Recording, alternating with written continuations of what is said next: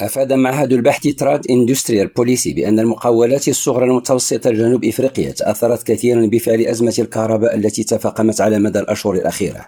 وصرح مدير المعهد سوليفين بأن هذه المقاولات تضررت بالانقطاعات المتكررة للتيار الكهربائي في بلاد وهو الضرر الذي لم تسلم منه حتى المقاولات الكبرى التي يمكنها التفاوض مع الشركة العمومية للكهرباء إسكوم حول الاتفاقية الخاصة. وأضاف أن قطاع المقاولات الصغرى والمتوسطة لا يمكنه شراء مولدات احتياطية للإغاثة أو اللجوء إلى تركيب أنظمة الطاقة الشمسية بخلاف المقاولات الكبيرة التي يسهل وصولها إلى ذلك لتخفيف من تأثير انقطاع التيار الكهربائي. ولفت ليفين أيضا إلى أنه في أعقاب وباء كوفيد 19 كان هناك استئناف لنشاط المقاولات الصغيرة في البلاد لكن أزمة الكهرباء الحالية أوقفت هذا الزخم لا سيما في ظل نقص الدعم الحكومي.